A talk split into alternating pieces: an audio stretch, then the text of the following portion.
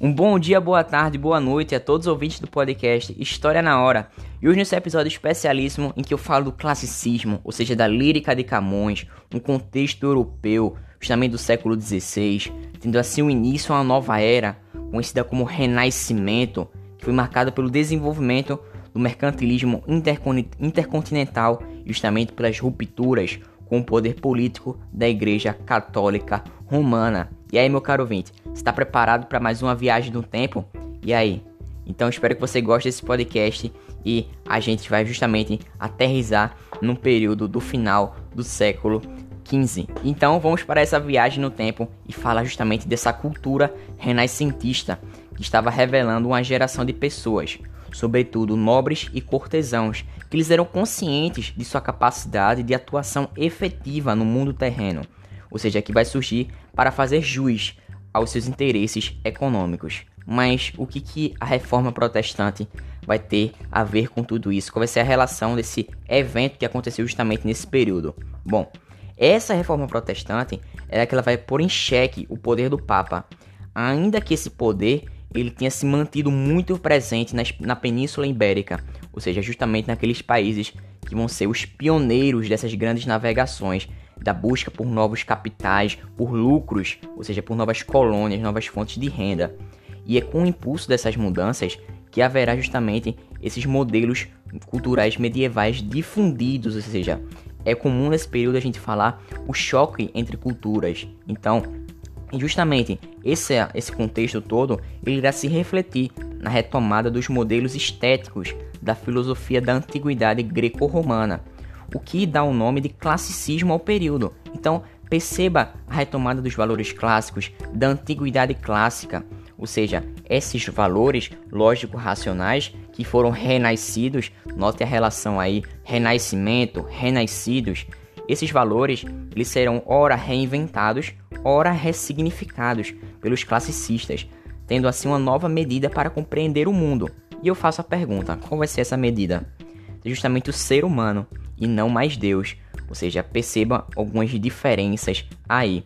E eu quero, antes de falar diretamente sobre as características, o contexto do classicismo, eu queria citar um pouco perso o personagem português Luís Vaz de Camões em, em um de seus poemas, que se chama O Soneto. Amor é um fogo que arde sem se ver. Então vamos para a leitura? Amor é um fogo que arde sem se ver. É ferida que dói e não se sente. É um contentamento descontente. É dor que desatina sem doer. É um não querer mais que bem querer. É solitário andar por entre, entre a gente. É nunca contentar-se de contente. É cuidar que se ganha em se perder. É querer estar preso por vontade. É servir a quem vence, o vencedor.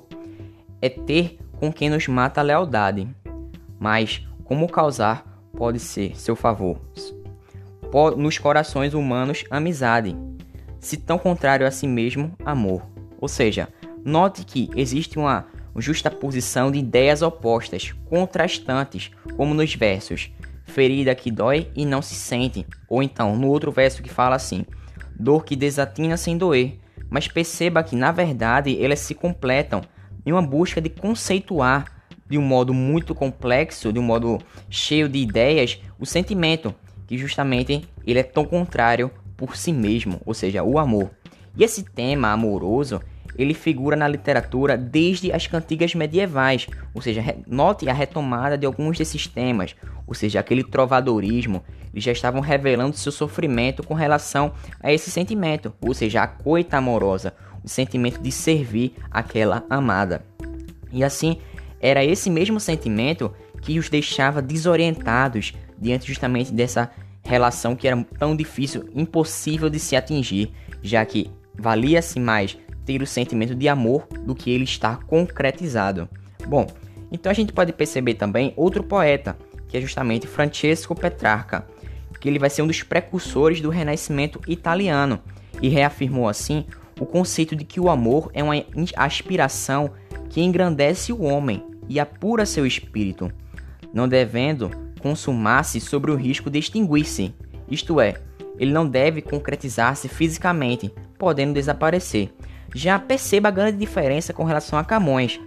Camões ele deseja interpretar de uma maneira racional esse sentimento. Por isso ele tenta, ele tenta contextualizar, ele tenta conceituar justamente as características, reunir de uma maneira racional. Assim ele deseja o amor com letras maiúsculas personificar esse sentimento, ou seja, ele é perfeito e puro, próprio do, espírito e muito distante da imperfeição humana. Isso o amor escrito com letras maiúsculas. Já o amor físico e terreno, que é assim designado com a letra minúscula, este ele é incompleto e não passa por uma, não passa de uma cópia perfeita do primeiro. Ou seja, a gente já pode ter uma relação justamente com o neoplatonismo, que a gente pode perceber que de um modo geral, ele é uma doutrina que prega a possibilidade de o ser humano em um movimento de conhecimento interior, ele retome as suas origens e restabeleça a união com o divino.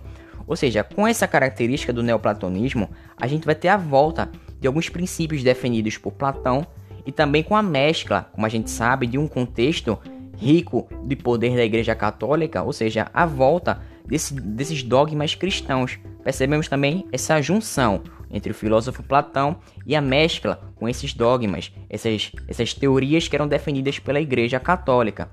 E note também que esse poema ele foi construído por um raciocínio lógico, ou seja, complexo e universal. Dessa forma, podemos perceber que esse soneto de Camões ele vai revelar um sentimento profundo, o que vai culminar justamente nessa interrogação, que eu vou até repetir novamente a última estrofe, que ela fala assim: Mas como causar pode ser o favor dos corações humanos a amizade, se tão contrário a si mesmo é o amor? Então note aí, ele leva essa interrogação o que ele quer levar o leitor a uma reflexão, a um pensamento. Ele quer que o leitor ele desperte esse sentimento de refletir. Ele quer refletir justamente o que? Que como alguém pode desejar um sentimento que nos provoca tanto prazer e dor ao mesmo tempo. Então perceba a riqueza em figuras de, de linguagem contrastantes, que é justamente a antítese e o paradoxo. Então, justamente que existem justa nesse período, né? ou seja, de contextualizar, de tentar decifrar o que esse sentimento amor significa. Mas a gente está falando o tempo todo de amor no, no período mais antigo, né, idade moderna, mas como é que esse conceito, esses poemas, eles também podem ser trazidos a partir da intertextualidade com a nossa atualidade?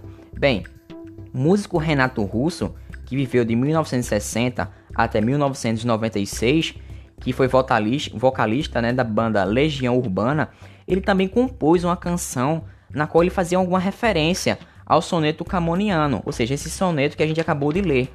E justamente ele empregou essa intertextualidade, ou seja, o diálogo entre os textos, que foi justamente na sua letra, de Monte Castelo, em que ele vai misturar a citação bíblica da carta de Paulo aos Coríntios, ou seja, 1 Coríntios capítulo 13, que ele fala justamente do quão grande é o amor na perspectiva divina, segundo o cristianismo, e ele vai mesclar também com o poema Amor é Fogo que Arde Sem Se Ver, de Luiz Vaz de Camões, mostrando assim a universalidade e a temporalidade desse tipo de poema, ou seja, dessa temática.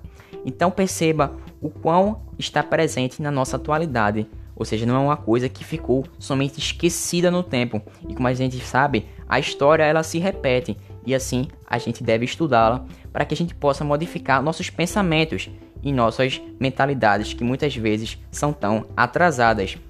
Bom, meu caro ouvinte, eu fico por aqui nesse podcast introdutório sobre o classicismo e um pouco do contexto histórico-cultural dele. Então, eu vou me despedindo de vocês, espero que vocês tenham gostado e eu fico por aqui. Até uma próxima. Fique com Deus. Valeu. Falou.